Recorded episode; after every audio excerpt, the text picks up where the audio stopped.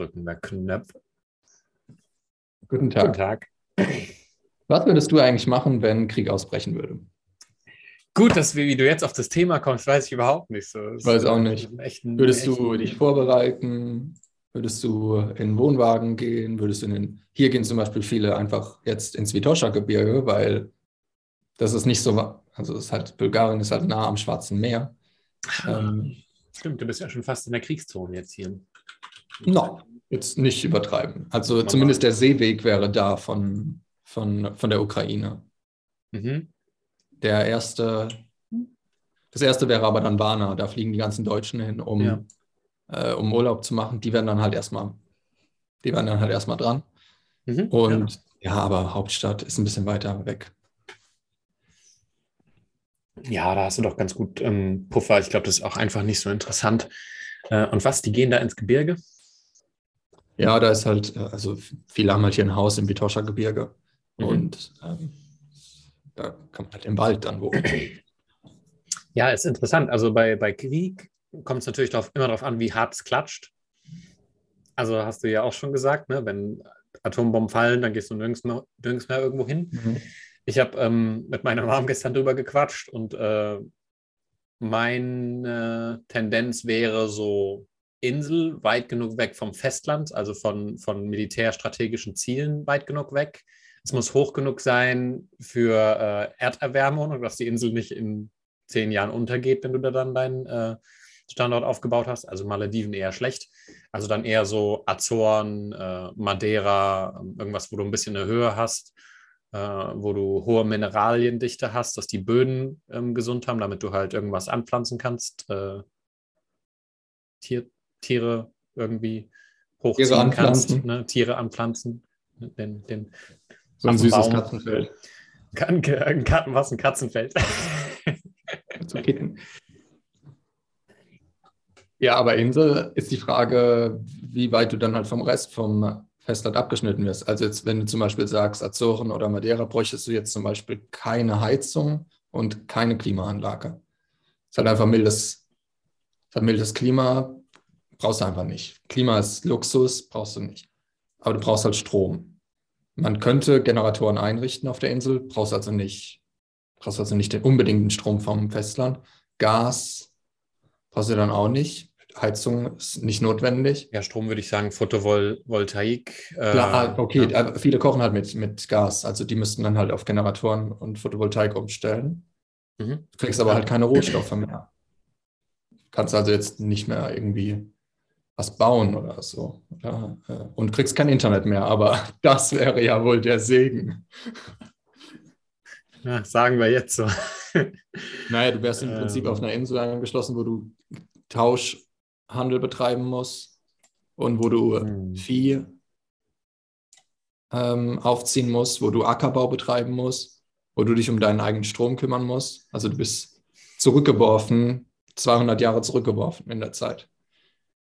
Ja, ist gar nicht so einfach. Ähm, hast du aus dem Bauch, hast du mal Gedanken gemacht? Wo würdest du. Ja, das geringste äh, Übel für mich wäre auch eine Insel. Also sowas wie Neuseeland ist natürlich auch noch irgendwo interessant. Neuseeland wird, ja, Neuseeland wird von allem verschont bleiben. Ja, weil das ist halt so weit weg von allem. Es hat ja. immer noch genug Landmasse, dass du ähm, alles an Rohstoffen irgendwo hast. Ähm, ist auch nicht so umweltkatastrophenmäßig ähm, verbrannt wie Australien, wo du dann auch nicht genau weißt, wie sich das entwickelt. Nee, kann sich ja auch autark versorgen, ja. ist auch nicht vom Festland abhängig. Ähm, wäre auch verschont von, von atomaren Krieg.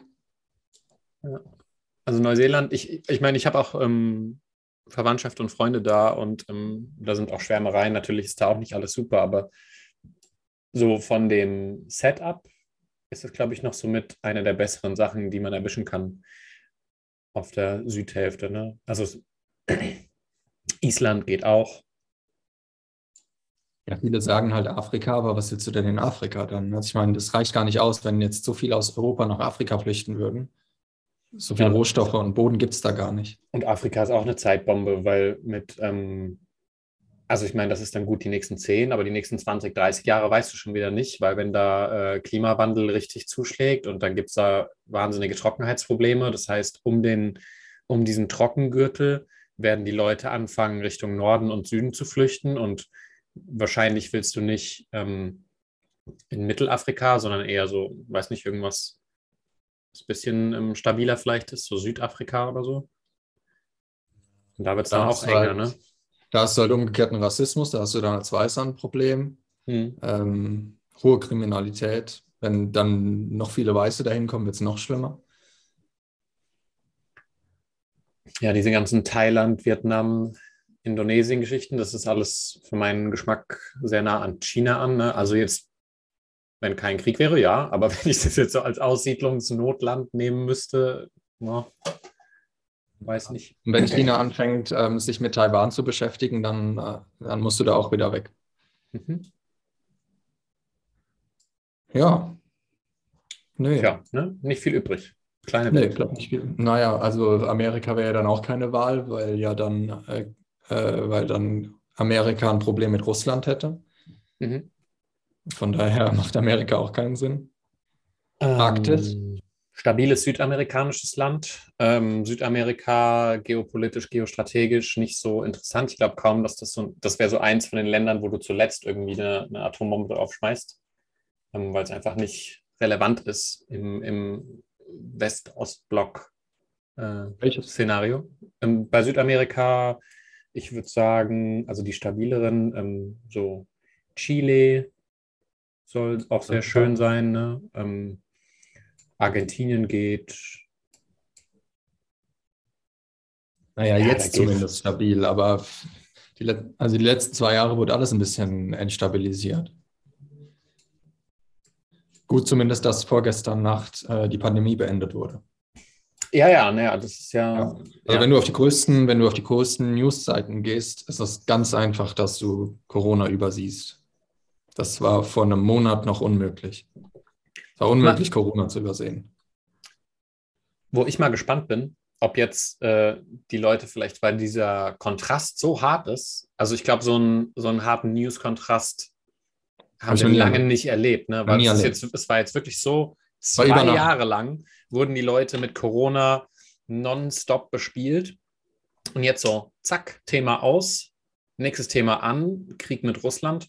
Und ich frage mich, ob das so ein bisschen äh, auch so das Bewusstsein von den Leuten wachrüttelt, dass nee. eben nie der Zeitpunkt kommt, naja, vielleicht jetzt nicht bei allen, aber dass eben nie der Zeitpunkt kommt, wo, ähm, ich habe sogar eine Notiz gemacht, warte mal, ähm, ja, das halt, also man hat halt nie eine Verschnaufspause und die Medien werden einem nie eine geben. Es wird immer ein neues Thema kommen, was dann absolute Wichtigkeit hat. Und muss eins draufsetzen. Ne? Also muss immer eins draufsetzen.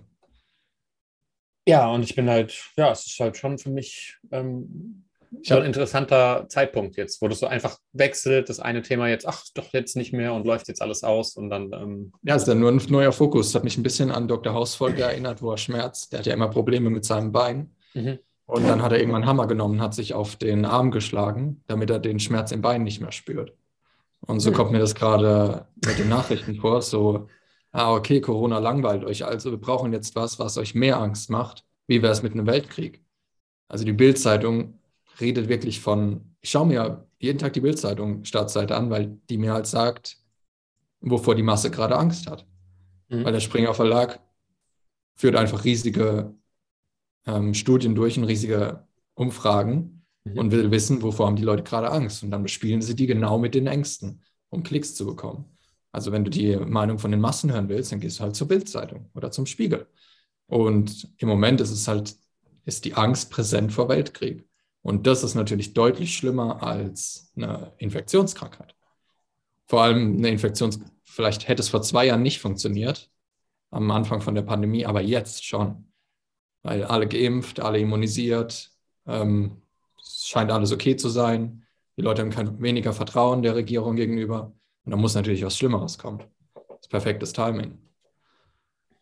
Ähm, wie weit der Westen dazu beiträgt, äh, Putin zu dämonisieren, ist natürlich eine ganz andere Frage. Wir sind jetzt seit zwei Tagen, müssen wir uns damit beschäftigen und keiner von uns hat eine, eine, eine Einsicht, was die letzten Jahre passiert ist, weil es so plötzlich kommt. Und natürlich ist Putin nur der Böse. Was aber da im Hintergrund alles passiert ist, das wissen wir gar nicht. Das kommt jetzt, wer soll es denn alles verarbeiten? Es ist im Prinzip, als ob alle fünf Minuten, alle fünf Sekunden neues Chaos wäre. Mhm. Und man muss alle fünf Sekunden muss man sich neu irgendwie zurechtfinden. So war das am Anfang von der Pandemie. Ja. Ganz genau. Alle fünf Sekunden war eine andere Schreckensmeldung. Und dann wird auch immer so der Blick gelenkt, so, guck dahin, das ist jetzt gerade das Problem in deinem Leben. Mhm. So, das ist jetzt das brisante Thema. So. Ja. Ja, genau. Ja. Ah, okay, danke. Ja, cool. kann ja sein. Also ich meine, ja, wenn, also ich mein, es aber dazu kommt, also wir können über Preppen und über, äh, über Dome und über über irgendwelche Wohnwägen reden, aber wenn es einen Weltkrieg gibt, dann kannst du dich so gut preppen, wie du willst, du wirst ihn nicht überleben. Weil das, weil das wird ein atomarer Weltkrieg sein und dann, dann enjoy your life, äh, hab jeden Tag den geilsten Tag, weil wenn er kommt, dann ist es scheißegal. Also, und wenn es ein Bürgerkrieg, also es ist ja jetzt schon Richtung, also es ist jetzt schon mehr Bürgerkrieg, es ist ja eher, ist ja ein normaler, normaler Krieg. Ähm, aber wenn es soweit kommt, dass der in Europa ist, dann kann man, wenn es soweit ist, kann man gucken, wie man sich darauf vorbereitet. Aber viel kannst du dann auch nicht machen. Und dann bist du als Mensch, wirst du auch damit um, umzugehen lernen. Ich habe eine gelesen aus der Ukraine, die gesagt hat, ja, nach zwei Tagen, sie hat sich jetzt langsam dran gewöhnt, plötzlich wirken so Nachrichten von Sephora, dass ein neuer Ring im Angebot ist, wirken so wie von einer anderen Welt. Ähm, und sie wird sich jetzt auch damit abfinden wie wir uns mit allem abfinden. Aber vorbereiten, da gibt es nichts vorzubereiten. Auch wenn es so eine menschliche Tendenz ist, mhm. sich auf Probleme vorzubereiten. Und das heißt ja auch nicht, dass Vorbereiten dann, ähm, ich meine, es muss ja nicht nützlich sein im Sinne von äh, effektiv nützlich, sondern es kann ja auch einfach nur ähm, im Prinzip den manchen Leuten dann so eine Idee von Sicherheit geben, äh, um sich dann in so einer ähm, ich meine, die meisten Leute sind ja total geschröpft von dem psychologischen Dauerstress Corona, wo ihnen einfach die Ressourcen auch fehlen, wo man dann irgendwie, äh, wo es nicht unnatürlich ist, dann zu, einem, zu einer Sicherheit, selbst wenn es eine falsche Sicherheit ist, zu greifen und zu sagen, ich ähm, überlege mir, was ich machen würde, wenn. Und dann ähm, hat man dadurch schon mal weniger Chaos irgendwie in der Zukunft, wo man dann zumindest sagen könnte, ja, aber wenn das genauso käme, dann könnte ich ja das und das tun.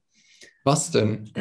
Willst du dich auf 10.000 verschiedene Variationen von, von einem möglichen Ausgang von einem Krieg vorbereiten. Das Nö, geht ja klar. gar nicht. Also genau, also wie gesagt, das ist jetzt nicht ein rationales, das bringt dir wirklich was, sondern es ist im Prinzip nur, um den Geist beschäftigt zu haben, dass man sagt, okay, ich habe da äh, mhm. theoretisch ein paar Ideen, ne, wie wir jetzt gerade über, über Neuseeland und über äh, Madeira, Azoren oder so reden, ja. wo man sagen kann, ja, wenn du, ähm, naja, wenn du dann da bist und in Europa äh, richtig alles vor die Hunde gehen würde, wäre zumindest nicht schlecht. Alles ist irrelevant, bis dir in deinem sichtbaren Umfeld was passiert. Wenn hier jetzt Düsenjets drüber fliegen und im Nachbarhaus eine Bombe einschlägt, dann habe ich die, dann ist es, dann habe ich zu Recht Angst. Also dann sollte ich was machen. Ähm, mhm. aber doch nicht jetzt. Das ist doch jetzt, ich bin doch jetzt gar nicht in Gefahr. Ja. Ich würde immer irgendwo auf der Welt was finden, was mir Angst bereiten könnte, was aber gar nicht in meinem direkten Umfeld passiert. Denn unser Gehirn ist gar nicht dazu in der Lage, all die ganzen Informationen sich auf alles einzulassen. Es geht gar nicht. Ist ja vollkommen klar, dass man dann, dass man dann den Verstand verliert. Ich habe das an, dem, an der Nacht gemacht, als es losgegangen ist. Ich habe gemerkt, dass es die Nacht losgeht und das hat man auch gesehen. Und gestern Abend noch mal kurz. Ähm, ich folge so einer Liste auf Twitter von einem, der sich auskennt. Die Liste heißt einfach nur War. Und du weißt, da sind gutes, gute Informationen drin. Wie, wie heißt die? War, also Krieg. Ah, War. Hm. Ähm, und ich wusste aber, ich kann die ganzen Informationen gar nicht verarbeiten. Also ich bin ja kein, bin ja kein Roboter. Und dann merke ich natürlich auch, wie es süchtig macht. Ähm, so, oh, jetzt kommt was Neues. Und irgendwann kamen aber dann so ein paar Bilder und Videos, wo ich mir dachte, sollen die mich jetzt in eine Richtung manipulieren oder was ist das jetzt für eine Info? Also, mhm. was soll ich jetzt damit anfangen? Und von wann ist dieses Video? Weil wenn man in der Pandemie zurückguckt, dann wurden auch Informationen kontextlos verwendet, um ein bestimmtes Bild zu transformieren. Wie zum Beispiel mit äh, Bergamo, dass die Krematorien voll waren was halt daran lag, dass die Krematorien äh, in Quarantäne, also dass die, die dort gearbeitet haben, in Quarantäne mussten. Und dieser Kontext ist einfach so wichtig für die ganze Story. Das ist einfach unglaublich. Da wir aber halt Informationen nicht einbeziehen können, die wir nicht haben, ist das Ganze, das Ganze hinfällig. Da ist, da ist dann so ein, da ist dann so ein Panzer, der, da kommt ein Auto angefahren und eine Frau filmt es vom Hochhaus, ist ein Panzer, da kommt ein Auto angefahren, der fährt übers Auto drüber. Von wann ist das? Aus welchem Land ist das? In welchem Kontext ist das? War in dem Auto jemand drin? Von wem ist der Panzer? Von wem ist das Auto? Soll ich jetzt dorthin reisen, um die Information rauszubekommen? Aber es ist auch wichtig für mein Weltbild, wenn ich mich damit beschäftige. Habe ich aber nicht. Ja, und das, der Verstand haftet auch super schnell so einem Kram an und sagt, das sind jetzt, weil es über das Visuelle ja sofort ins Gehirn geht und gesagt, und das Hirn sagt dann, ah, das ist jetzt wichtig für, mein, äh, für meine Einschätzung der Welt für, um mich rum. Und umso mehr man das dann macht, umso mehr denkt das Hirn dann, okay, anscheinend sind lauter Panzer um uns rum und lauter äh, Menschen sterben da und das passiert. Äh, und umso aktiver das dann dauer, dauerpräsent in uns ist, ähm, umso mehr nimmt man das dann halt als Fokuspunkt, kümmert sich nicht mehr um das, worum man sich kümmern sollte. Ja. Ähm, und äh, ja, have fun. Ich habe das auch gemerkt am Donnerstag, als dann Mittwoch auf Donnerstag ist er losgegangen und Donnerstag dann im Coworking Space sind 80 Ukrainer angereist. Das war aber relativ, das war Zufall, ähm, die halt an dem Tag in einer neuen Firma angefangen haben und die mhm. benutzen jetzt halt das Coworking Space zum Arbeiten. Und die standen halt da und ich habe mit fast keinen von denen geredet und man bildet sich aber ein, die würden so traurig gucken, weil es der Familie schlecht geht oder den Freunden. Aber das weißt du ja nicht. Und man projiziert plötzlich so ein Bild auf die Leute, was vielleicht gar nicht stimmt. Und alle, und plötzlich meint mein Nachbar so, oh, die sehen aber nicht glücklich aus. Meinte ich zu ihm, du kannst mich random in irgendeiner Situation angucken und kannst sagen, oh, der sieht aber auch nicht glücklich aus, nur weil ich gerade konzentriert bin oder in Gedanken. Aber es hat halt gerade gepasst in dem Moment, so unser Bild von, sie sind traurig und denen geht es schlecht auf, sie zu projizieren. Bei manchen hat es sicherlich gestimmt, ähm, aber es ist ja, es war eine ganz komische Situation, weil ähm, dann auch alle gestresst waren und dann mussten die, mussten die Zugänge eingerichtet werden und dann haben unsere Leute, also vom Coworking, haben dann gedacht, denen geht es nicht gut, weil wie soll es einem gehen in so einer Situation? Und haben das dann und haben die Energie dann auf sich genommen, ohne eigentlich zu wissen, wie es denen eigentlich geht. Also keiner hat die gefragt. Ich habe dann irgendwann gesagt, habt ihr die mal gefragt, wie es ihnen geht? Nee, aber kannst du ja denken. Ach so, okay. ja gut, also ich denke mir auf der Straße auch immer, wie es anderen Leuten geht. Ist doch nicht hilfreich. Außerdem, wenn man den Leuten helfen will, dann, dann, dann setzt man sich doch mit einem Einzelnen zusammen und hört ihm mal eine Stunde zu, wenn einem daran gelegen ist, zu helfen. Aber doch nicht, indem man ihre Energie aufsaugt und dann plötzlich auch traurig ist. Abends war dann so eine Power Couple Veranstaltung. Dann hieß es dann, ja, die sagen wir aber ab. Ja, damit geht es denen dann besser. Also, so, was, was ist dieses Konzept von Solidarität zeigen? Das, das geht es dir dann besser, wenn ich dann auch traurig bin, ja? Das ist so, habe ich, hab ich die Woche von äh, jemandem gehört, da ist jemand an der Arbeit gestorben. Ne? Und die Person hat sich dann schlecht gefühlt, weil sie sich nicht schlecht gefühlt hat. Mhm. Ja. wo ich dann, wo ich dann ähm, zu der Person gesagt habe, so, denkst du, du solltest dich da schlecht fühlen? Ist es wichtig, dass du dich für jeden, der irgendwo stirbt, selbst wenn du keine wirkliche ernsthafte Beziehung zu der Person hast, dann kam das Argument, ne, sie hat ja viel Zeit mit derjenigen Person verbracht und so. Und ich so, ja gut. Aber manchmal verbringt man mit Leuten fünf Minuten und hat eine tiefe Verbindung, wo man sagt, äh, die, wenn der Person jetzt da in dem Moment was passieren würde, würde mir das nahe gehen. Und dann gibt es Leute, die hast du 40 Jahre um dich und die sterben dann und da passiert in dir überhaupt nichts. Und ich denke mir dann so, also es ist halt interessant gewesen, ne, dass dann so die Wahrnehmung ist, man müsse sich dann da äh, schlecht fühlen oder so, so eine, und das ist dann auch für mich irgendwie nicht so wirklich so eine Solidarität, sondern einfach nur so ein Selbst, äh, fürs Selbstgefühl quasi, ja. für die Selbstwahrnehmung, dass es wichtig genau. ist, dass man jemand ist, der mitfühlend ist. Oder ja, so. und wie das dann auch andere sehen, weil ich war dann halt, mhm. die waren dann alle da und ich war halt an dem Tag nicht schlecht gelaunt. Also ich hatte meinen Cheat Day. Äh, wir haben da so eine Wand auf, wir haben da so eine Wand aufgebaut Sehe ich, halt, seh ich schon so mit so einem Kuchen vor dir. Für so. mich war da, also die haben so einen kleinen Supermarkt da aufgebaut im Coworking und da wurde sich dann halt mal ordentlich bedient. wobei ich halt auch gemerkt habe, also so unfassbar krass. Äh, der Tag war so weird, weil so viele Eindrücke. Vor allem, wenn du halt mal einen Tag dann viel Dopamin hast, alter Schwede, knallt das rein. Und ich konnte nicht mehr aufhören zu essen. Also ich, das, wo ich wieder gemerkt habe, ähm, dass es gut ist, dass ich mich die ganze Zeit davon fernhalte, weil ich dachte dann, ach krass, kommt noch so ein Drink, oh, der Soda-Drink ist voll gut. Ja, klar ist er voll gut, weil dein Gehirn gerade völlig explodiert. Ähm, Wie war der Rausch? Also war, war, war nice, aber auch. Ja, vor allem, nice ich war im Rausch und um mich herum waren alle traurig. also, also in meinem Kopf ist so eine Blumenwiese explodiert und außenrum so Trauer und ich dann, oh ja. Und im Kopf. ähm, also, ja, kann man sich vorstellen. Also, es war, war heftig. Ich war aber auch dann gar nicht gestresst oder so. Ich habe die Energie von den anderen gar nicht, gar nicht aufgenommen, weil halt mein Gehirn voll, voll Dopamin war. Also bei, es gibt ja so, man, es gibt ja so, ähm, ist gestern von einem, von einem Arzt gelesen, der sagt, es gibt so Dopamin in, in Dopamin, wie sagt das, es gibt so eine Dopaminskala und also er hat über so, kennst du Chemsex-Partys? Nee, sollte ich? Äh, Chemical, Chemical Sex Partys. Äh, ist hauptsächlich in Berlin. Chemical und da geht Sex Partys, da gehst du ja, auf Drogen hin oder was? Genau, da geht man hin, also in private Häuser. Ähm, ist eine private Sexparty mit Drogen, aber Drogen, also du rauchst keinen Joint, äh, sondern du, äh, es geht dann um Meth und Crystal Meth und ein bisschen Speed. Ähm, ein bisschen, bisschen krasseres Zeug. Und mhm. in dem Kontext hat er gesagt, dass Wein ist auf der Dopaminskala auf einer 5. Ähm, danach Sex haben auf, also Wein trinken, danach Sex haben ist auf einer 10. Und Crystal Meth ist bei 200.000 für den, für den Vergleich.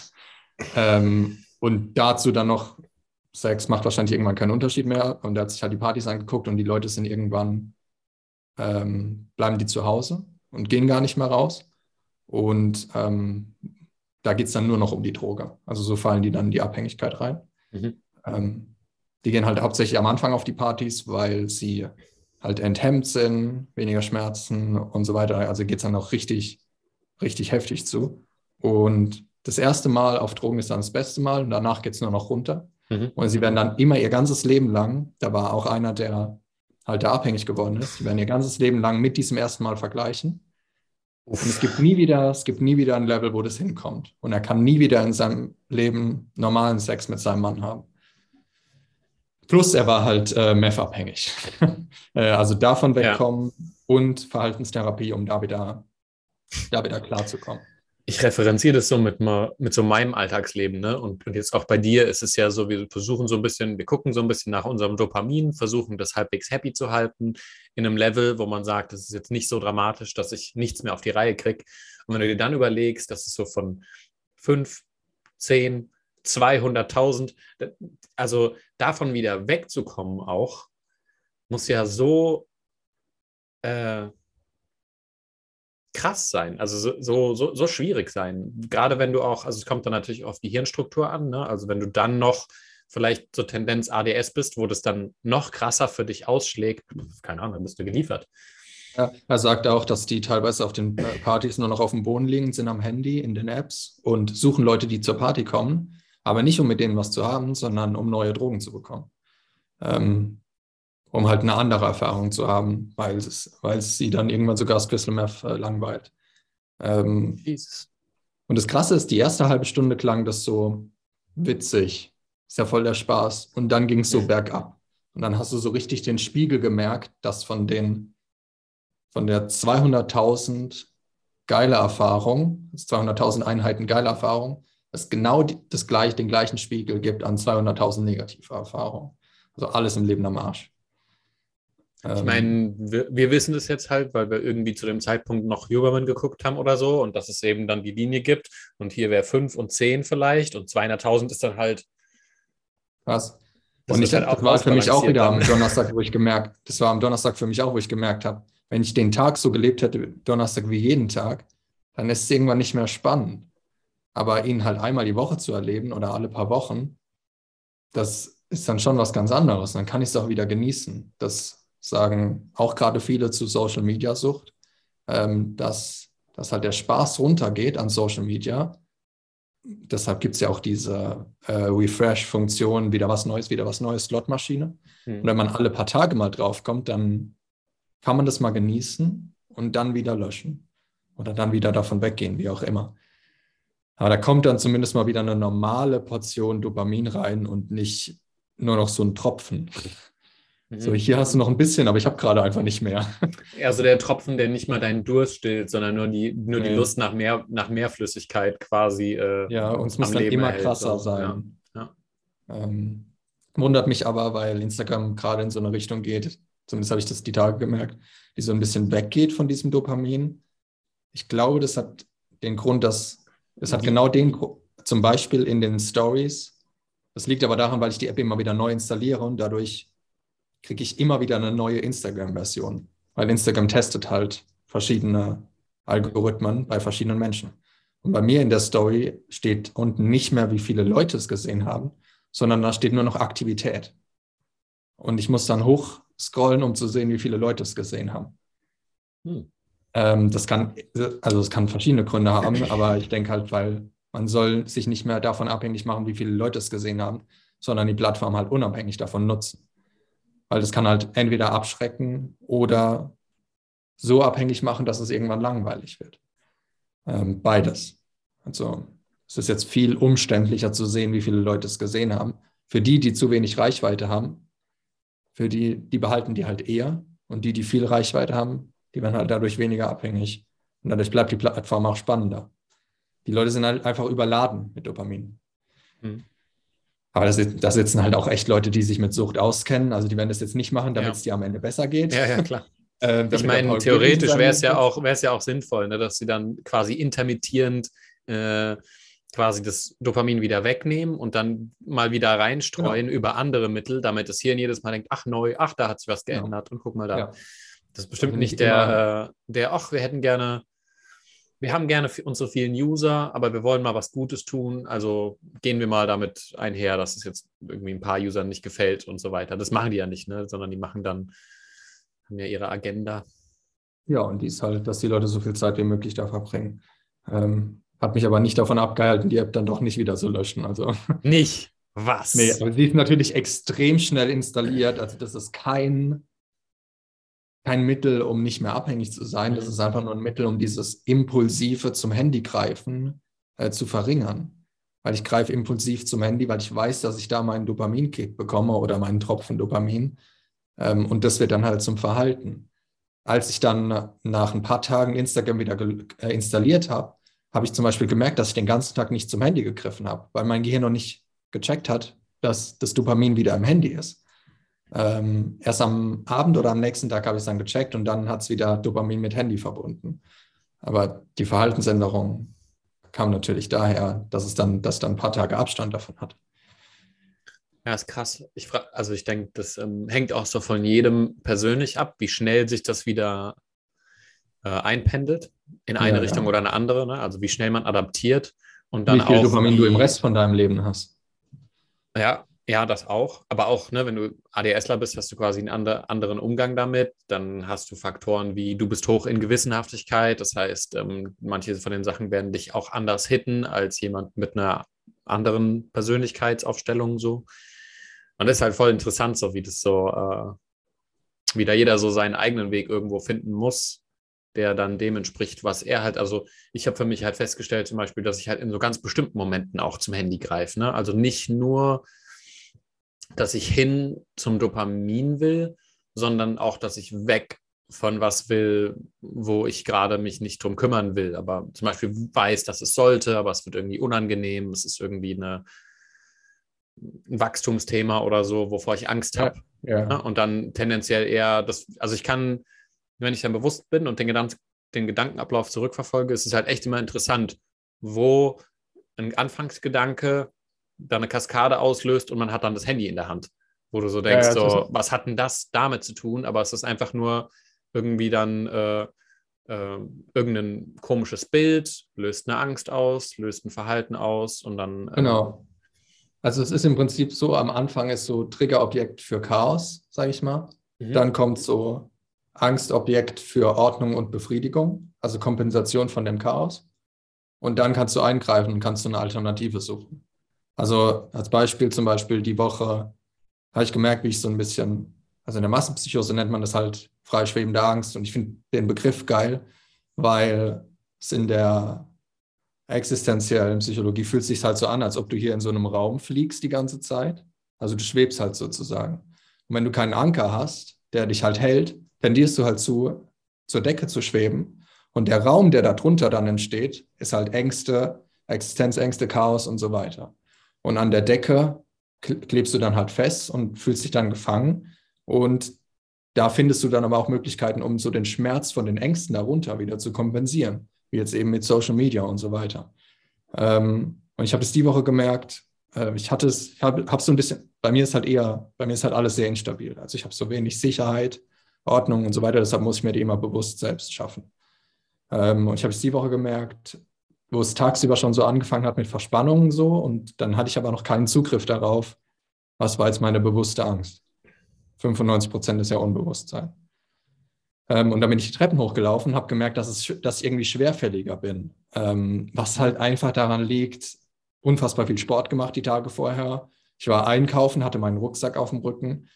Ähm, plus noch so viele andere Dinge in meinem Körper passieren. Und so im zweiten Stockwerk dachte ich, fuck, ich war die letzten Tage viel unter Menschen, ich habe Corona.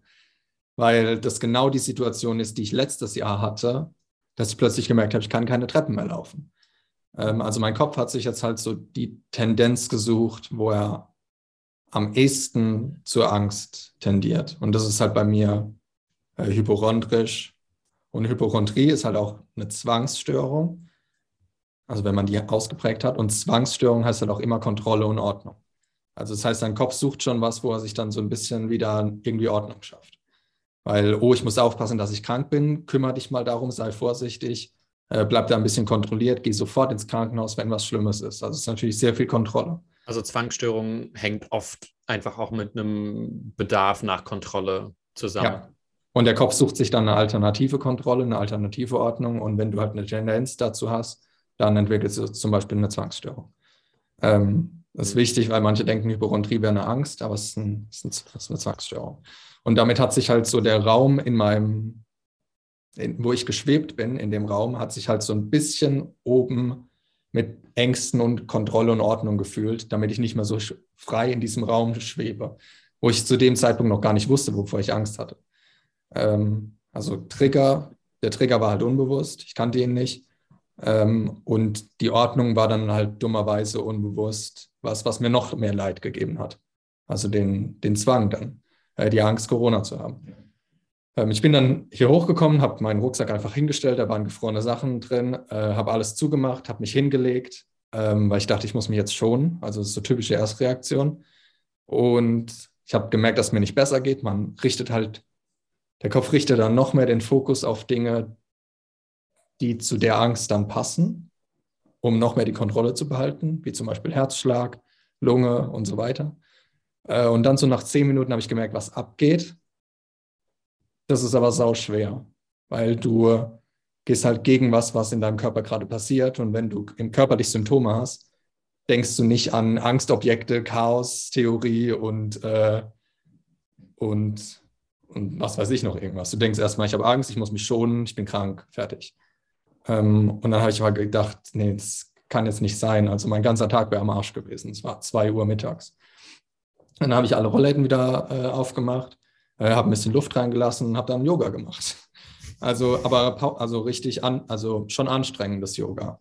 Mhm. Weil ich weiß, dass mir Sport mehr Kontrolle und, oder ich sag mal Ordnung gibt, als zum Beispiel so ein Zwang. Also es, oder mhm. als eine, als diese, also, also so eine Zwangsstörung in Anführungszeichen. Und es muss halt was sein, was stärker ist als dieser, als dieser Zwang. Und danach war es dann auch wieder besser. Also das war dann so die, Alter, der, die alternative Kontrolle. Und dadurch habe ich so ein bisschen den Raum über mir mit Ordnung gefüllt. Und unter mir war dann halt weniger Platz für, für Existenzängste. Danach habe ich gemerkt, dass Existenzängste halt davor kamen, von wegen, ich habe irgendwie tagsüber, glaube ich, drüber nachgedacht, ähm, über unseren Retreat und über Krieg und über äh, und so weiter. Und da sammelt sich natürlich viel an. äh, und keine Klienten und was weiß ich noch alles. Und klar füllt sich dann so langsam der Raum, man schwebt dann immer mehr in Richtung Decke ähm, und meistens halt unbewusst. Und das war so sehr krass, von Ordnung rauszuspringen in jetzt schaffe ich mir bewusst meine, meine Ordnung. Wenn ich das jetzt zum Beispiel zwei Tage nicht gemacht hätte, dann würde ich so zwei Tage halt in Richtung Decke schweben und es würde dann wahrscheinlich wochenlang auch anhalten. Also weil du bist halt richtig geschlaucht dann. Ja. Ist ja nicht normal. Also, dass du dir dann so zwei, normalerweise bist du krank, dann bist du krank. Dann liegst du im Bett, guckst ein bisschen Serie, was weiß ich was. Aber bei einer Hypochondrie bist du halt nicht krank, aber dauernd in Angst. Dauernd. Und es ist halt mega anstrengend. Es ist, als ob du zwei, ja. zwei Tage geht, zwei Tage vor einem Löwen wegrennen würdest.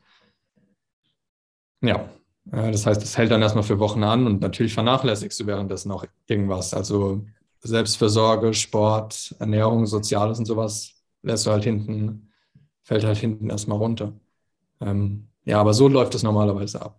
Und klar, an der Decke hast du dann halt die Tendenz zur Befriedigung, ne? um, diese, um diese ganzen Ängste ja, irgendwie erträglicher also, zu machen. Genau, um das dann irgendwie so ein bisschen so ein, Gef ein Gefühl der Erholung in diesem ganzen Chaos, Sturm und Schmerz und ausgelaugt sein, dass man dann ja noch, weil man da ja am Leiden ist, das dann irgendwie verdient hat und dann fängt man an, noch leichter zu irgendwelchen Sachen zu greifen, um irgendeine Stabilität zu suchen. Und äh, ist aber auch interessant, wieso die ähm, diese, also so eine Hypochondrie zum Beispiel, dann ja eine, ein Bedürfnis nach Kontrolle auf gewisse Art und Weise ist und das dann ein sehr früh angelegtes Muster meistens ist, was irgendwann mal äh, sich zugelegt wurde, um mit irgendeinem Chaos umgehen zu können. Ja, ja ich weiß es ja, wann es bei mir entstanden ist. Genau, und dann, und dann kannst du aber trotzdem als Erwachsener quasi äh, dann merken, dass das nicht das Optimale ist, um ja, Kontrolle zu gewinnen, sondern dann kann es Sport sein, wie du das dann wieder. Das Problem bei einer Hypochondrie ist halt, du denkst, okay, die 20.000 Mal vorher, bevor dir das passiert ist, war es nichts Körperliches. Und dein Kopf sagt aber, was, wenn es jetzt was Körperliches ist? Was, wenn du jetzt einen Herzinfarkt bekommst und nicht ins Krankenhaus gehst? Und das ist unfassbar tricky, weil, weil was, mhm. wenn es stimmt? Also, ja, ja. hat vorher nie gestimmt. Ich war seitdem ich, also ich habe keine Hypochondrie, ich habe immer, ich nenne es Hypochondrie-Anfälle, weil Hypochondrie ist über einen Zeitrahmen von sechs Monaten konstant und das habe ich nicht. Aber da platzt halt mein Ballon am, am ehesten. Ähm, und dann, ähm, ja, bin ich da halt mega anfällig für. Und es ist aber schwer, dann zu sagen, ja, jetzt mache ich zum Beispiel Sport, obwohl du halt während Corona zum Beispiel keinen Sport machen solltest. Ich vertraue aber darauf, dass mein Körper, selbst wenn ich Sport mache, dann sagt, Alter, Nein, weil bei, weil wenn du eine, eine starke Infektionskrankheit hast, dann kannst du keinen Sport machen. Aber das ist keine bewusste Entscheidung von dir. Also du musst halt so eine gewisse Kontrolle zum Körper wieder zurückfinden, die ich verloren habe mit 14, weil damals bin ich, habe ich Bauchschmerzen gehabt, bin ins Krankenhaus gefahren. Die Ärztin hat gesagt, es ist eine Magen-Darm-Grippe und am nächsten Tag ist mein Blinddarm geplatzt. Und dadurch habe ich so im Nachhinein gemerkt, habe ich so ein bisschen ähm, das Vertrauen zu meinem Körper verloren, vor allem danach noch zwei Darmoperationen mit Darmverschluss, was halt tödlich ausgehen kann. Ähm, und das innerhalb von eineinhalb Jahren. Hat meine komplette Jugend zerstört. Ich habe irgendwie 20 Kilo abgenommen, wurde deswegen gemobbt. Äh, mega viel Schmerz damit halt verbunden. Äh, musste die achte Klasse wiederholen, konnte deshalb später fast mein Abi nicht machen oder konnte es deshalb auch nicht machen, musste dann nachholen. Also extrem viel Kontrollverlust und Probleme. Und das äh, das ist definitiv der Grund. Ähm, ist schön, wenn man es weiß. Es hilft aber einfach nur, dass, dass andere merken, dass es meistens einen Grund hat. Einem selbst hilft es aber nicht, nicht wirklich. Weil was, was soll ich mit der Info? Wie gesagt, wenn mein Herz stark schlägt und stolpert, dann denke ich nicht, ja, das ist, weil ich damals, äh, weil damals mein Blinddarm geplatzt ist und ich die Kontrolle äh, verloren habe über mein Leben, sondern weil ich vielleicht einen Herzinfarkt bekomme. Ähm, dagegen zu arbeiten, ist dann wie so ein Glücksspiel. Plus die Symptome von Hypochondrie oder von somatoformer Störung fühlen sich anders an als echte Symptome. Also die haben eine, mhm. die kommen halt vom, Nerven, vom vegetativen Nervensystem und die fühlen sich halt an wie eine Angst, weil sie halt Angst sind. Und die haben immer die gleiche Farbe sozusagen. Die sind nie unterschiedlich. Wenn du krank bist, ist es aber anders. Das ist voll schwer zu beschreiben, aber das ist auf gibst dir Mühe. aber es ist ja, also nee, du weißt, du weißt eine andere Qualität hat das dann einfach. Ja, du also weißt einfach, es ist gleich. So. Wenn du dann bewusst dich dessen machst und dann bewusst in das Gefühl reingehen würdest, könntest du quasi einen Unterschied feststellen zwischen einem Krankheitsgefühl und so einem Angstgefühl. Weil so Zumindest weißt du, dass es sich immer gleich anfühlt. Und mhm. alleine das hilft ja schon herauszufinden, dass das keine körperliche Krankheit ist, sondern was. Weil die, weil die Reaktionen vom Nervensystem sind halt immer gleich und Kampffluchtsymptome sind immer gleich. Mhm. Also ja. es ist immer ähm, ist halt immer Sauerstoff in die Körper, also Blut und Sauerstoff in die Körpermitte bringen für die Organe und weg von den Händen und aus dem, aus dem Kopf und weg von den Beinen, sondern halt in die Körpermitte für, für Flucht oder für Kampf. Ähm, und dadurch wird ja auch schlecht, logischerweise, weil wenn du von einem, wenn du von jemandem mit einer Waffe gejagt wirst, musst du nicht währenddessen noch verdauen. Äh, du musst halt rennen. Äh, und äh, dafür brauchst du halt viel Sauerstoff und dadurch muss halt dein Herz stark schlagen. Und dann stolpert es halt auch mal. Ist aber nicht gefährlich. Ähm, es hilft ein bisschen, die, die Mechanik dahinter zu kennen. Das auf jeden Fall. Also zu checken, dass das normal ist. Auch zu checken, dass wenn man Sport macht, dass das Herz dann halt stärk, äh, schneller stärkt. Schneller stärkt, stärker schnellt. Stärker schnellt, ja. Ist halt auch normal. Wäre schlecht, wenn es nicht so wäre. Dann würdest du halt sterben. Dass der Puls hochgeht, völlig normal das ist halt, du denkst halt, es ist nicht normal, wenn du ruhig auf einer Couch liegst, ähm, seit zwei Stunden, bist völlig entspannt und hast, wie Leute, die ich kenne, einen Puls von 120. Das ist nicht normal. Jetzt kannst du aber halt denken, okay, da ist was am Herzen. Und dann gehst du zum Kardiologen, der sagt, nee, da ist nichts am Herz. Und dann denkst du, ja, aber was denn sonst? Kann, ja, nicht, was, meine, nee, kann ja nicht meine Psyche sein. Das nicht. Nee, das kann also, nicht sein. Nee. Nein. Schlechter Kardiologe. Schlechter Kardiologe. Er hat einfach keine Ahnung. In meinem Leben ist alles top. Immer. Nie. Weißt, Nie bricht, ist da was bricht falsch. Alles so, bricht alles so von so einer Klippe runter. Alles super. alles toll. Du stehst, du, stehst so auf dem Stein, der quasi schon abgebrochen ist ja. und sagst, ist doch stabil ist unter mir. Ist cool. Äh, ja, aber voll normal. Also ich meine, weil du, weil du kennst ja dann die Alternative. Und das, du wüsstest ja, was dann das Problem wäre. Wahrscheinlich alles. also dann, dann sage ich lieber, dass der. Warte, wieso ist alles das Problem? Warte, dann muss, dann muss ich mal einsteigen. Nee, ich meine, nee, ich mein, wenn es nicht, äh, nicht vom Körper kommt, dann muss ja aber, dann kann nicht der Kardiologe der Inkompetente sein, sondern muss halt alles in meinem Leben das Problem sein, dass so, dass ich so viele Probleme bekomme. Mhm, ja. Also, und das, ich weiß halt, unbewusst weiß ich halt, was die Alternative wäre. Deshalb schiebe ich es halt weiter nach außen. Oder kompensiere es halt mit sehr viel, ähm, mit sehr viel Dopamin.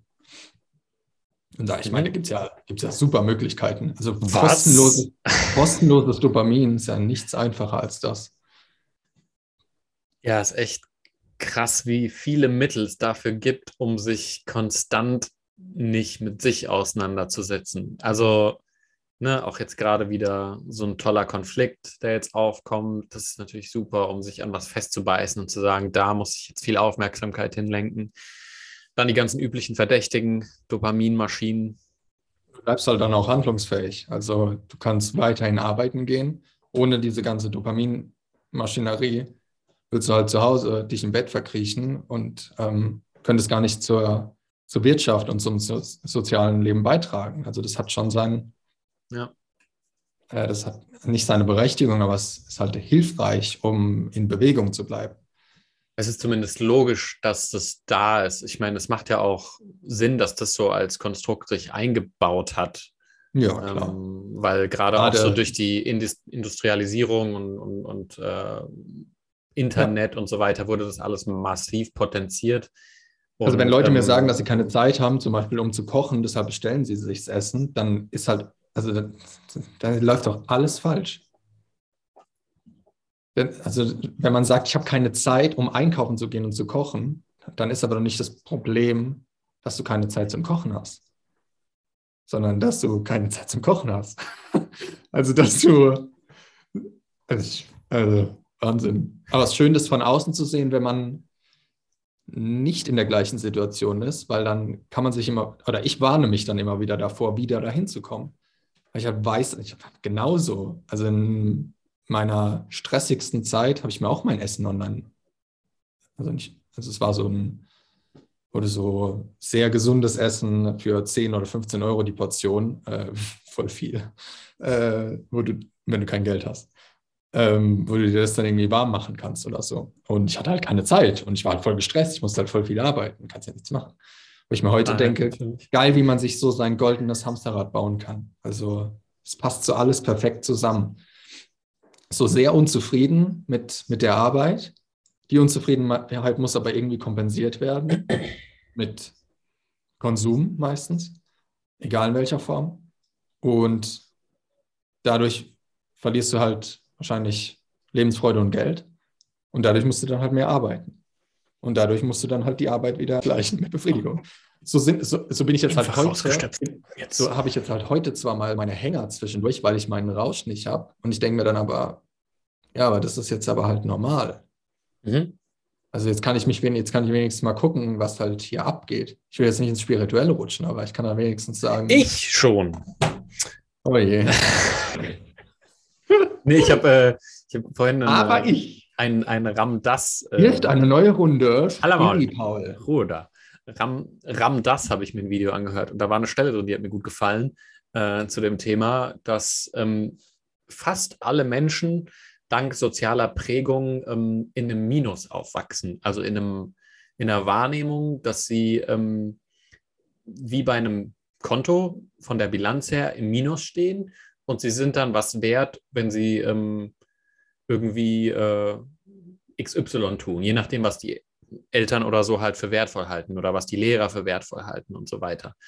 Und das heißt, in all diesen Sachen hat man dann ruckzuck, ähm, naja, dann ein System äh, in einem verbaut, wo man sich die ganze Zeit im Minus fühlt und denkt, man müsse die ganze Zeit erstmal überhaupt ins Neutrale kommen, um okay zu sein, äh, geschweige denn ins Plus. Das heißt, man, es macht dann halt Sinn, dass man die ganze Zeit in einem Konsum-Vervollständigungs-Mindset ist, wo man außerhalb von sich versucht.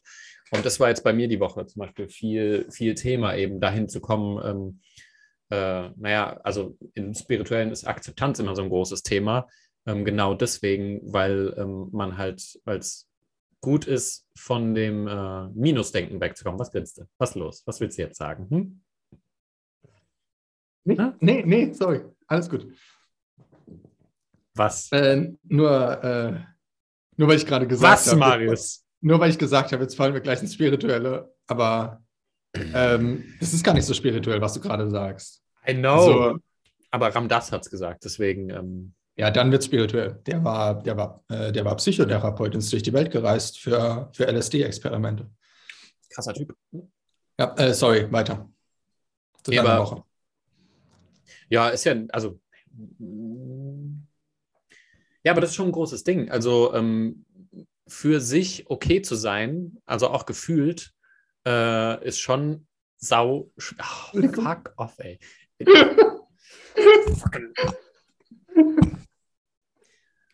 Was willst du denn jetzt schon wieder, Kind? Hm? Heute so viel Spirituelles gehört. Das, das hat, merke ich, und der Typ hat die ganze Zeit gesagt, der war halt auf diesem Ayahuasca-Ding und der hat die ganze Zeit gesagt, oh nee, jetzt rutschen wir ins Spirituelle. Ähm, aber das war, und danach hat er aber gemerkt, oh nee. dass, danach hat er aber gemerkt, dass es eher seine Angst war, sich mit dem Thema auseinanderzusetzen.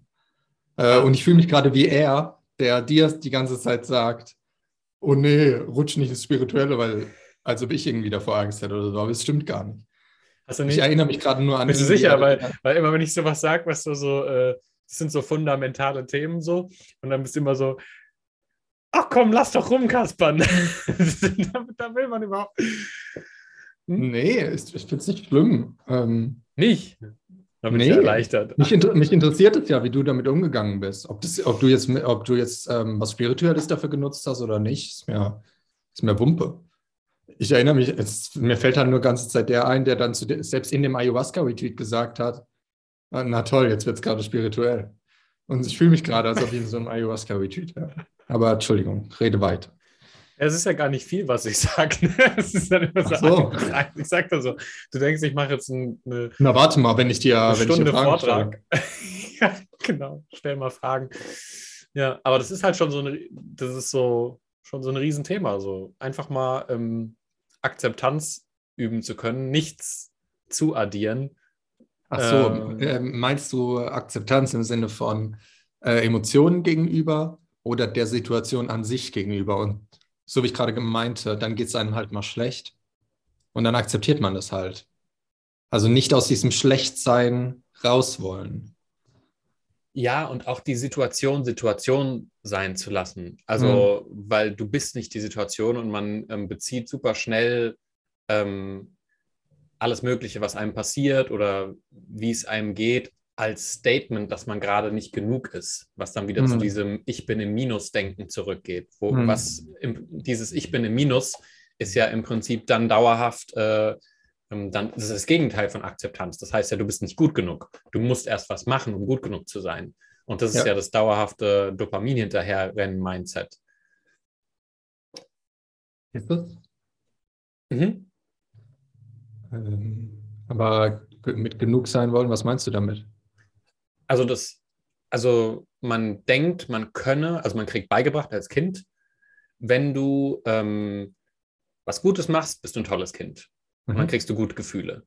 Und dann fängt man Ah, an, diesen guten okay. Gefühlen Ja, ja. Hinter, hinterher Ja, zu ja. jagen. Und dann, je nachdem, wie deine Aufstellung dann ist, gibt es Mhm. dann manche, die dann vielleicht eine Veranlagung und eine Tendenz durch Erziehung haben, Drogen hinterher zu rennen zum Beispiel und zu sagen, ah, immer mehr von den guten Gefühlen ähm, und suchen eigentlich nur eine Vervollständigung Ja, oder irgendein Ja. Ankommen. verstehe ich, ja. Und die werden Das sie nie im externen ähm, finden. Und ähm, Ja, darauf ist auch so der Arbeitsmarkt aufgebaut, auf so der impliziten Einstellung. Wenn ich viel arbeite, dann mögen mich Papa und Mama. mhm. Also ganz krass übertragen, Ja. ackern sich halt Leute wirklich den Arsch ab. Nicht, weil die Arbeit notwendig wäre, sondern weil sie halt gelernt haben, viel arbeiten und machen, was die Erwachsenen sagen. Ähm, bedeutet, ich werde dafür belohnt und bekomme dann.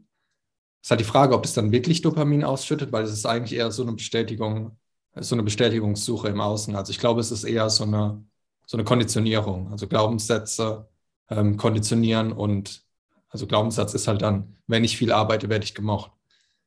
Ähm, oder, oder ich wurde früher gemocht und wurde belohnt. Ähm, deshalb muss ich ja heute auch dafür belohnt werden. Ich hatte das halt voll krass, als ich bei Aldi gearbeitet habe.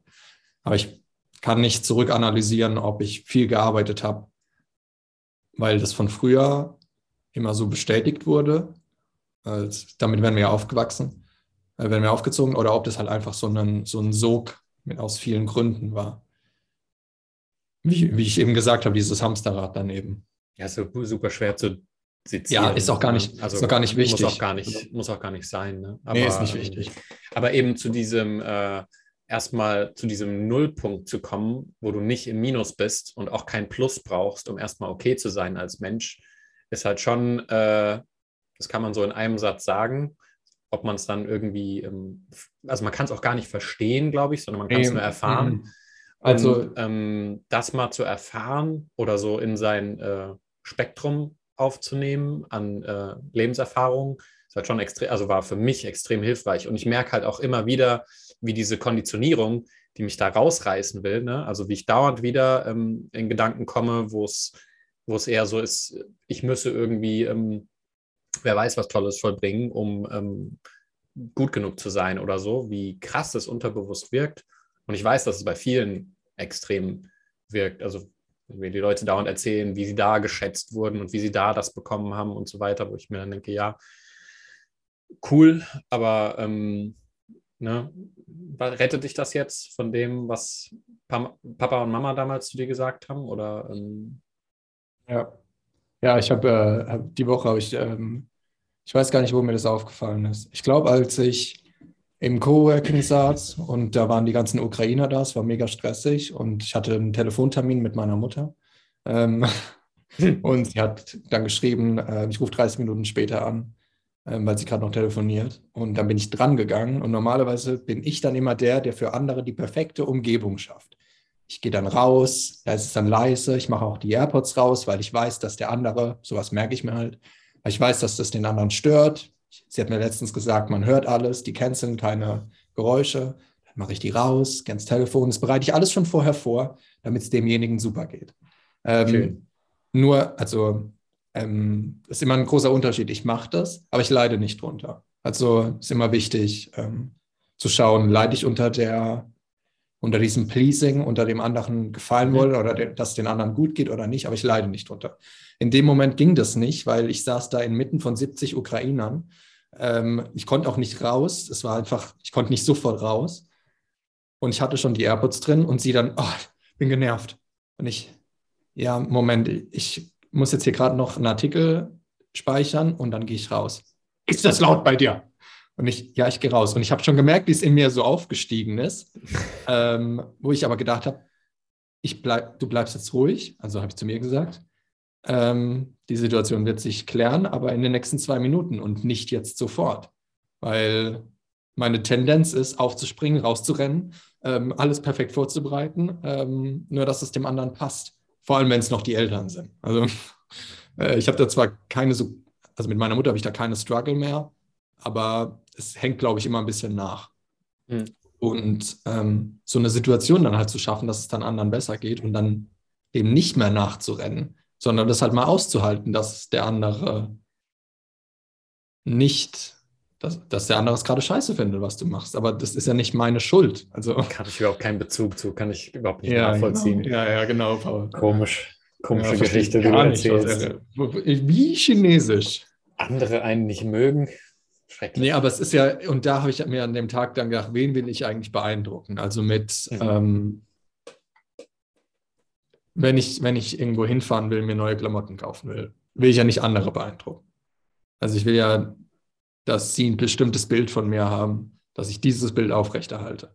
Wenn ich rede und sage irgendwas, was besonders schlau klingt oder was besonders, wovon ich denke, dass es ihrem Bild entspricht, dass sie mich dann halt mögen, weil ich was sage, wovon ich glaube, dass Sie auch der Meinung sind, äh, dann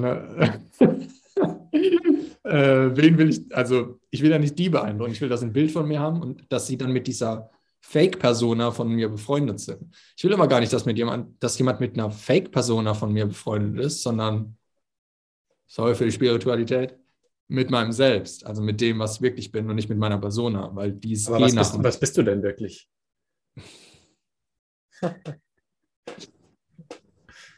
nice try, Fitch. Easy. Ähm, easy at least easy. not my persona. Aber also es fällt, das, das, was ich am meisten nicht bin, ist definitiv meine Persona. Also das ist ja, und ich habe das über die Jahre auch gelernt, das dann nicht mehr vorzuspielen, weil ich weiß, dass es eh bröckelt. Es ist ja auch voll anstrengend. Also, und dann bist du plötzlich fünf Tage oder ein paar Tage später plötzlich ganz jemand anderes und entweder sie kommen halt mit der Person gar nicht klar oder sie sind halt überrascht. Also bei mir waren die Leute immer überrascht, dass ich dann plötzlich so locker bin. Aber am Anfang nicht. Ja. Hm.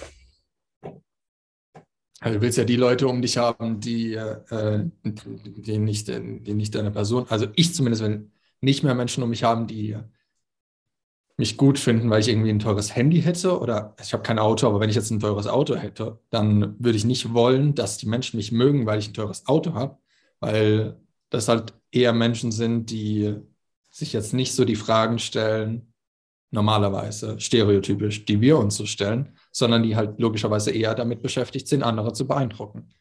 Von daher sind die noch am Anfang von ihrer Reise vielleicht, aber jetzt nicht schon ein bisschen weiter. Also sind es ja gar nicht die Menschen, die ich um mich haben will. Und also die ja, Menschen, die ich um mich haben will, die kümmern sich darum gar nicht. Oder sehr wenig.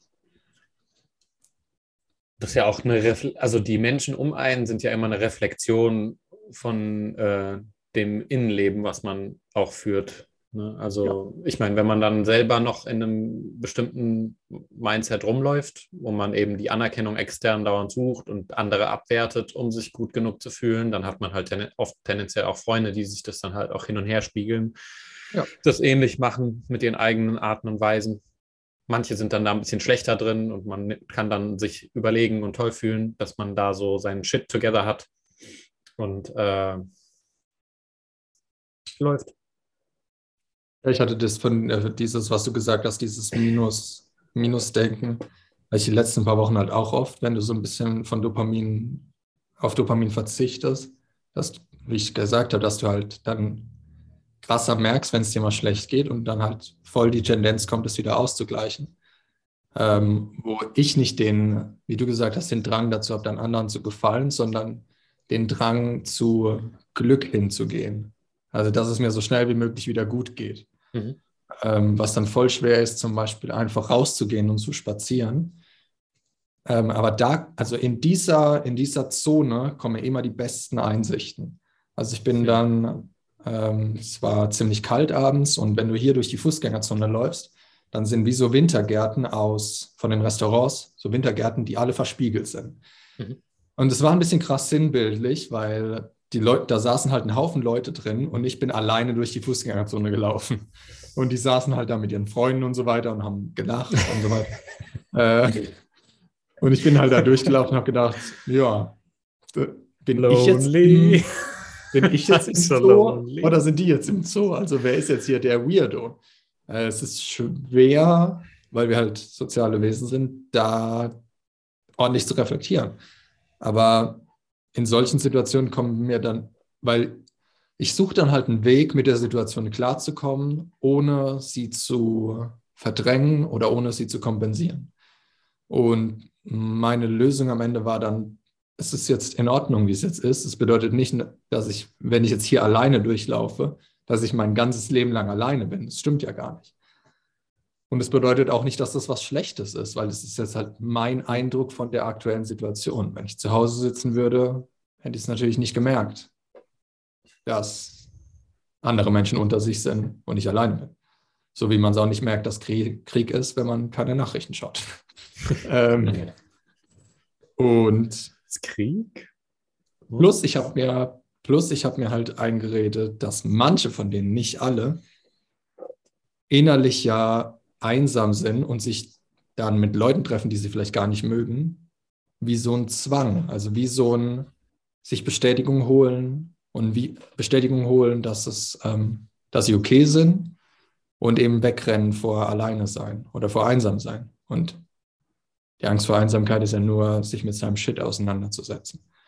Ähm, also ich kenne hier Leute, die gehen jeden Abend seit mindestens drei Wochen aus und hm. die sind komplett fertig davon. also der eine sagt dann auch, oh, ey, ich will eigentlich gar nicht mehr. Und drei Stunden später, oh, kommst vorbei? Nee. äh, ist wie so ein, ja, was suchst du denn? Wovor rennst du denn weg? Ja, es hat immer dieses äh, irgendwas an sich ziehen wollen, ähm, was gerade nicht da ist. So dieses, diese Unvollständigkeit, dieses Unvollständigkeitsgefühl. Ja, und du wirst es nicht lösen, indem du halt immer wieder das Verhalten wiederholst. Mhm. Ja. Aber ähm, schon interessant, dass man so in der, in der Kreativität auch, äh, oder du hast doch gemeint, so teilweise produzierst du auch gute Gedanken, gerade in diesen ähm, Chaoszeiten so ein bisschen so. Ich habe auch ein David Bowie-Interview gesehen, der gemeint hat, so, hey, es ist immer ganz gut, wenn du im künstlerischen Prozess bist, wenn du so ein bisschen mehr im offenen Wasser bist, als dir bequem ist. So, also dass du dich so ein bisschen unsicher fühlst. Man sollte sich schon so ein bisschen, äh, also wenn du dich sicher und komfortabel fühlst, dann kannst du eigentlich keine vernünftige Kunst produzieren. Ähm, ja, das ist bei Kunst ja immer so. Du bist ja immer auf der, auf der dünnen Linie. Genau, also ja, und da sind auch manche Leute ähm, so Wohlfühlautoren oder so. Ich meine, jeder schreibt ja ein Buch, jeder hat Blogartikel und so. Und oft habe ich so das Gefühl, es ist halt kein, kein richtiges Schreiben und ich, und man kann es gar nicht irgendwie festmachen, was denn richtiges Schreiben ist. Aber wenn es dir begegnet, dann weißt du es. Mhm. Wie bei Filmen oder Serien. So, dann weißt mhm. du einfach, dass das so richtige, dass da ein künstlerischer Prozess war, wo jemand irgendwie mit der Existenz gerungen hat. Mhm. Äh, und, und wenn nicht, dann ist es einfach so, ja, hm, ist morgen vergessen und brauchst auch nicht lesen und ja, das sind wie diese klassischen Sprüche, wo ich mir dann also die laut, ich weiß nicht, äh, diese klassischen Motivationssprüche, die sind so plump, dass mir jetzt nicht mal einer einfällt. Aber ich denke mir, den Leuten hilft es ja trotzdem. Also sie sagen uns das zwar und wir lachen dann drüber, aber ihnen hilft es ja tatsächlich, sonst würden sie es ja nicht sagen. Ich frage mich aber, warum, also in ihrem Horizont reicht ihnen das aus, um sich ein bisschen Gefühl von Ordnung zu schaffen, ein bisschen Klarheit. Das ist ja alles, was sie wollen. Ähm, weil ich glaube nicht, dass sie das posten und sagen, so ein Bums. Also die, also ich habe früher auch einen Scheiß gelesen, wo ich mir heute denke, hä? Was soll ich? Ich glaube einfach, das ist wie, das ist halt wie so ein, du bist, stehst wie in so einem Bach, der ist so, keine Ahnung, 10 Zentimeter hoch und da greifst du halt nach jedem Fisch, den du dann, den du dann fangen kannst. Weil du willst halt irgendwie überleben. Je weiter du aber rausschwimmst in Richtung Meer, so schwieriger wird es halt auch irgendwie einen Fisch zu, Fisch zu fangen und dann hast du vielleicht gar nicht mehr die Notwendigkeit direkt, die, das Nächste zu greifen, um dich irgendwie festzuhalten, weil du dir vielleicht irgendwie eine andere Stabilität aufgebaut hast. Ähm, aber den Leuten scheint es ja wirklich zu helfen. Also denen gibt es ja wirklich Ordnung. Mhm. Also wenn, wenn Businessline oder so darüber postet, dann, der hat jetzt übrigens ein Buch geschrieben, wo er nicht, ähm, wo er die analysiert. Also falls du da irgendwie drankommst. äh, ah, hm. mal, also wo er, wo er nicht sich drüber lustig macht, sondern wo er einen Spruch nimmt und über den Spruch dann redet. Vielleicht ist es sogar ein bisschen, bisschen ernsthaft. Cool. Weil die, also ich meine, es ist ja nicht so leicht, diese Kunstform zu machen, die er da macht, weil, er, weil das ist ja, das zieht ja schon jedes Mal irgendwas irgendwie auf, auf eine Art und Weise, wo man, wenn du das rückspiegelst, dann sagt es ja wieder was. Hm. Tja. Ja. Hast du noch was? Endzeit-Prep. Haben wir durch. hm.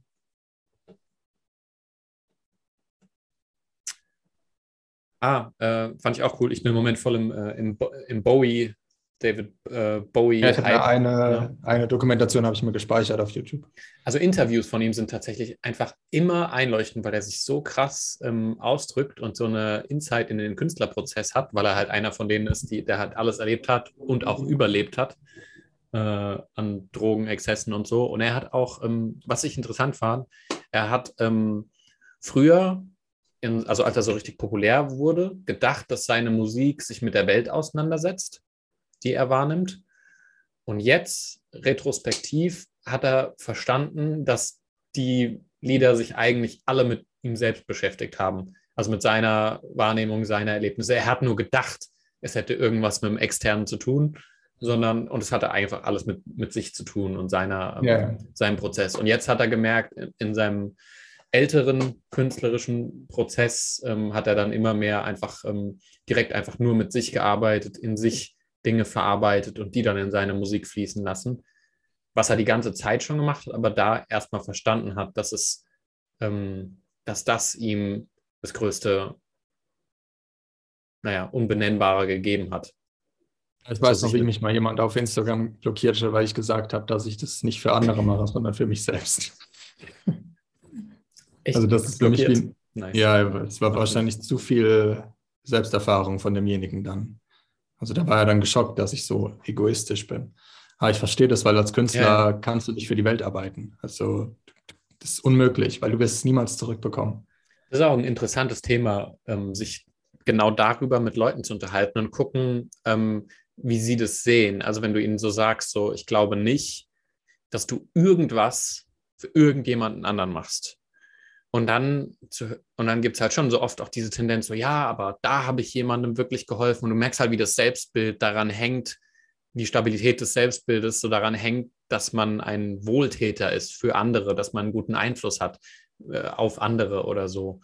Und ähm, das ist auch wieder so dieses Minus-Minus-Denken, ne? wo man sagt, ja. du brauchst, du bist erst okay, null oder plus, wenn du was Tolles für andere machst und so. Und vorher bist du ja. nicht legitim. Das, plus das ist aber halt auch in uns verankert, dass wir innerhalb von einer Gruppe nicht der egoistische Idiot sind, sondern der, der halt der Gruppe hilft. Aber wir müssen halt lernen, aus diesem Gruppendenken rauszukommen, bis so lange, bis wir wieder 2000 Menschen auf dem Planeten sind, weil es einfach nicht mehr notwendig ist. Es ist egal, ob du egoistisch bist oder nicht. Dein Handeln ist nicht wichtig für mein Überleben. Weil wenn jeder, wenn in einer Gruppe von neun Leuten acht egoistisch sind, dann stirbt ja die ganze Gruppe. äh, kann halt nicht jeder machen, was er will. Wenn dann irgendwie acht Leute das Feuer machen, ja, wer geht denn dann jagen? also, weil jeder gerade halt die Muse hat, äh, ein Feuer anzumachen. Guck mal, wie toll ich ein Feuer anmachen kann. Oh, guck mal, wie ich toll ich ein Feuer, Feuer machen. Guck mal, jetzt haben wir alle Feuer. Wer hat das schönste Feuer? Und dann verhungerten sie und hat nie wieder gehört. ja, ja, ups. Ja, es ist so eine Mischung. Aber ich finde es wichtig, sich daran zu erinnern, dass das nicht mehr notwendig ist und dass es okay ist, egoistisch zu sein. Dass es vor allem notwendig ist in, in so einer Welt, wo, ähm, ja, warum gerade in so einer Welt? Na, ich meine, du machst ja. in so einer Welt notwendig. Du, du machst ja, äh, ich meine, du bist ja dann nicht nutzlos. Ähm, es kommt ja dann darauf an, wie man schafft. Und, ja, und selbst wenn du das nur, selbst wenn du das nur für dich schaffst, was ist denn dieses Dich? Also so im, im absolut im absoluten Kern. Und dann kommt man wieder zum Spirituellen, ne? Schon wieder, zack. Zack, das immer wieder. Ja, aber ähm, ja, darauf geht es dann halt zurück. Ich meine, du bist dann so ein Künstler, der dann, ne, wie David Bowie, nur für sich schafft, laut Selbstanalyse, und hat Millionen von Menschen irgendwie ähm, inspiriert oder beeinflusst. Und hat ihnen schöne Momente. Er hat ihnen schöne Momente bereitet. Genau. Obwohl es gar nicht seine Absicht war. Ja, und es war auch nicht, ähm, ich meine, das war ja auch nicht so Egoismus im Sinne von, ach, ich muss jetzt toll sein für mich und dafür mache ich jetzt diese Musik, sondern der hatte was zu tun. Da war in ihm irgendein Treiben, was ähm, aus ihm rauskam, wo er gar nicht, äh, also wenn er das nicht gemacht hätte, hätte er halt gelitten.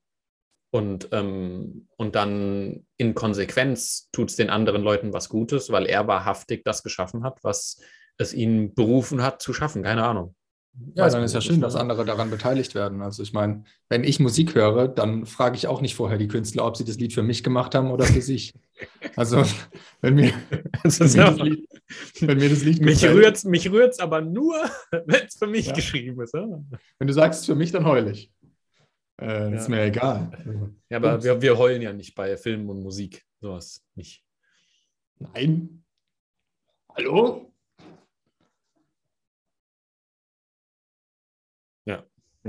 Nee. Äh, ich weiß nicht warum, ich will es auch gar nicht wissen, warum, aber so mit so ein bisschen Dopamin, äh, ab, so Dopaminentzug bin ich emotionaler.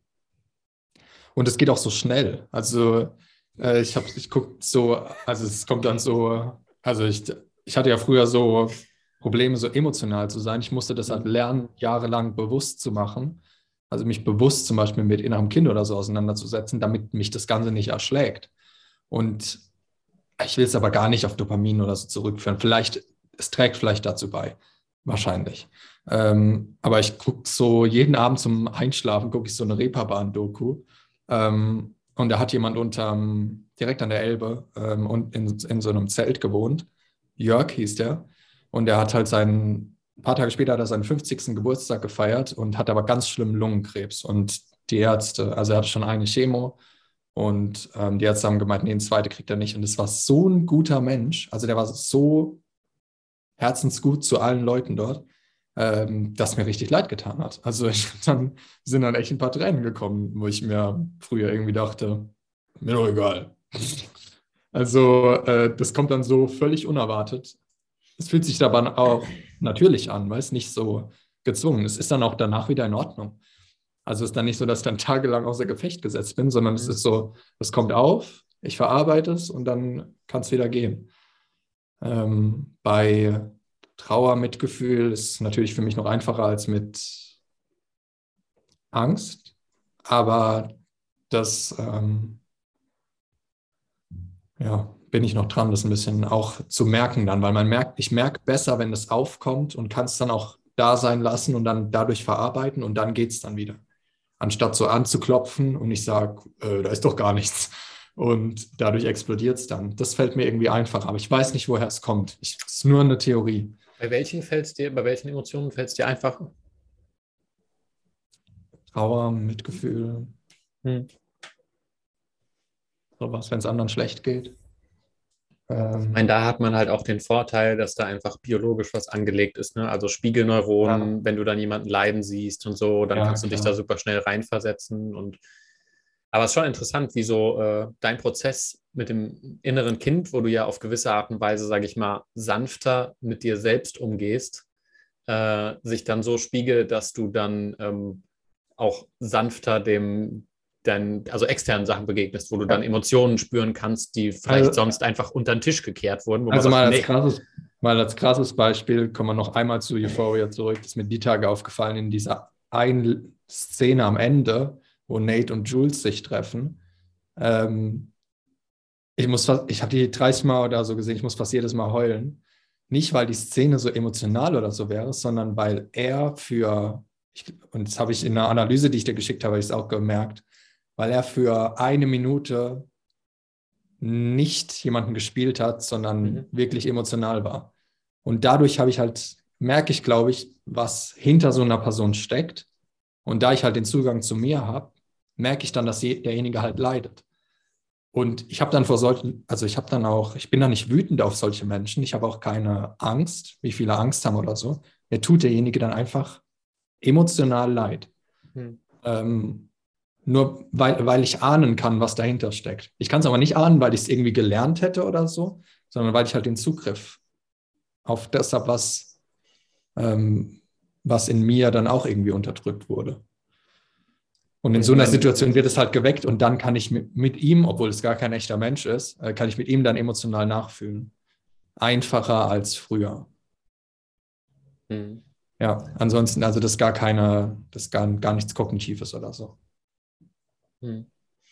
Das ja, das finde ich auch voll das interessante Bild, ähm, der Typ. Also da, da ist ja super wenig Platz für sein, für sein Selbst quasi. Er ist ja dauernd in, in seiner Persona äh, völlig verfahren und gefangen und ähm, hat überhaupt keinen Raum, sich richtig auszudrücken, wo du und ich dann wissen, dass es zwar auch irgendwie so ein, ein teilweise schmerzhafter Prozess, dahin zu kommen, aber dann halt viel freier, weil du nicht dauernd ähm, irgendwie nur in dieser Hülle leben kannst. Und ähm, dann ist es, wenn du es dann in so einer Serie siehst, dass dann da so kleine Momente, die dann teilweise nur eine Minute dauern, wo er mal kurz er selbst sein darf, laut ihm. Ne? Ist halt dann schon sehr äh, ja, erschütternd und, und krass auch, sich das vor Augen zu rufen, dass halt ein Großteil der Leute in, in, auf gewisse Art und Weise so verschüttete Menschen sind. Also da ist ein Mensch, da ist irgendwie ein Leben unten drunter, aber da sind so, so viele Muster und Ängste und ich glaube halt auch, dass wir da teilweise mitfühlen können oder uns denken können, wie es sich anfühlt, weil wir es halt auch kennen ähm, weil wir es heute immer noch ein bisschen haben und früher halt extrem hatten, mhm. ähm, was vorzuspielen und dadurch dann halt komplett zu vernachlässigen, was wir eigentlich wollen oder wer wir eigentlich sind und so weiter. Ähm, und dadurch nach außen was vorzugeben, was gar nicht stimmt.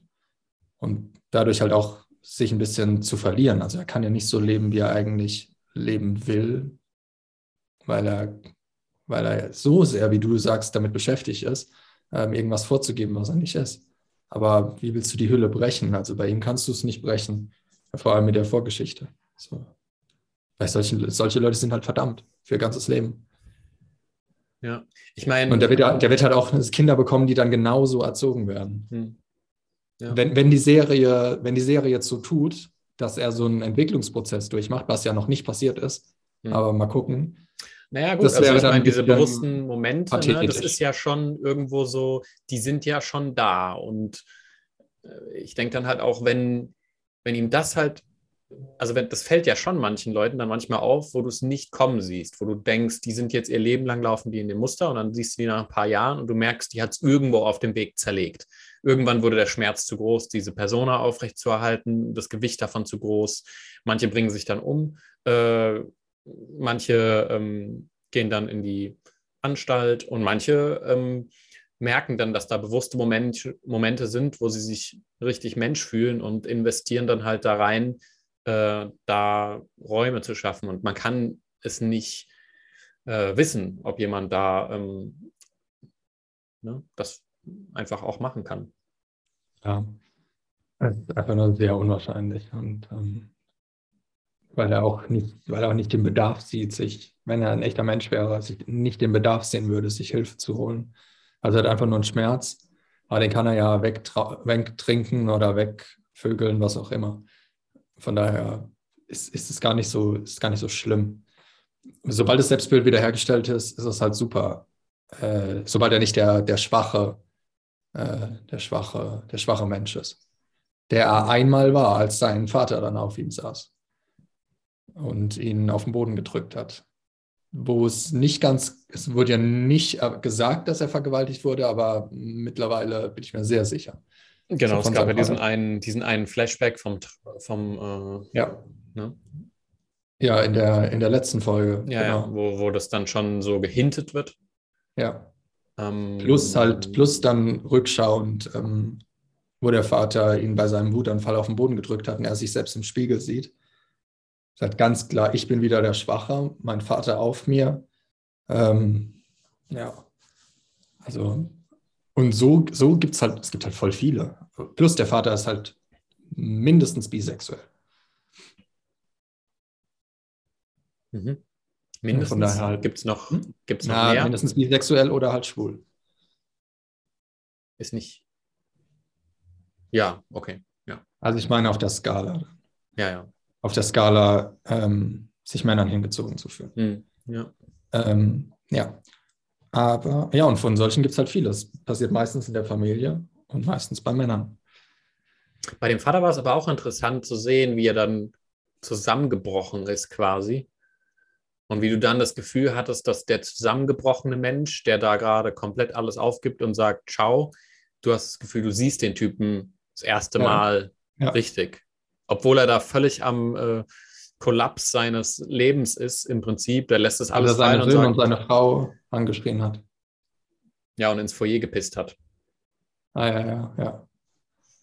Da, ähm, da, da hast du halt das Gefühl gehabt, du siehst den man mal richtig. Und ich denke, ja. ähm, umso ähm, bewusster man dann auch selber wird, umso eher sucht man dann auch die Begegnung mit, dem, mit der wirklichen Person. Ne? Also wo du dann zum Beispiel bei so einem Nate dann andocken würdest in so Momente und merkst, ah, ich sehe da vielleicht was. Oder man löst auch auf gewisse Art und Weise dann aus, dass die Person dann mal sie sein kann und vielleicht nicht die Persona sein muss. Witzig eigentlich bräuchte Nate so eine wahnsinnig liebe Frau, die ihn zähmt und das wäre dann genau schön und das Biest. Also ich glaube, das habe ich sogar einer Freundin geschrieben, die aufgehört hat zu gucken irgendwann, weil sie dachte, es würde nur um Drogen gehen. Ja. Ähm, und eigentlich bräuchte er genau das. Also er bräuchte eine, die ihn zähmt. Und das wäre wahrscheinlich dann Jules. Das wäre so genau schön und das Beast Story. Eigentlich, er kann, er kann das gar nicht auf einer spirituellen oder auf einer Persönlichkeitsentwicklungsschiene lösen. Er braucht eine Frau dafür, die er halt auch liebt. Oder ein Mann. Weiß ich nicht, ob ich das unterschreiben würde. Musst du nicht. Doch schon. Ne? Ich habe hier was vorbereitet. Kam gerade in deinen Mails rein. es wäre zumindest am, es wäre zumindest am, am einfachsten und am wenigsten schmerzhaft. Und zwei hätten was davon. Ja. Ja. Ich. Lassen wir jetzt also einfach so stehen, Paul. Ich möchte jetzt auch gar nicht drüber diskutieren.